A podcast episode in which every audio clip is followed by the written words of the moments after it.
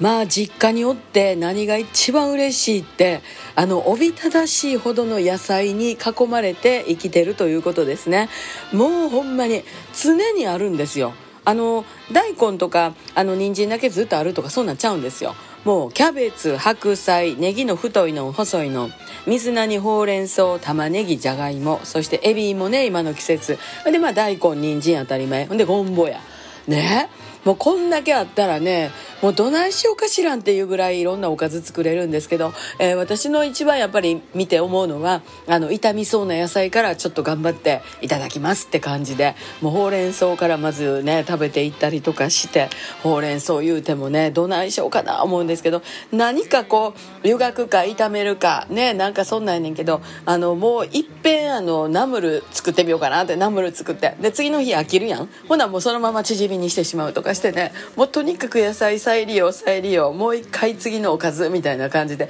それをやってんのがもう楽しくてしょうがない、えー、これがドラちゃんのねお家でもできたら一番いいんですけども、えー、ドラちゃんは私が炊いて置いておいたカレーを、えー、2日目ぐらいでしょうか。今一番美味しいと違いますか、えー、一生懸命食べてくれてます。また東京でもいろいろ作れたらいいなと思いながら今日も妹に作っております。頑張っていきます。ほなまた明日。明日。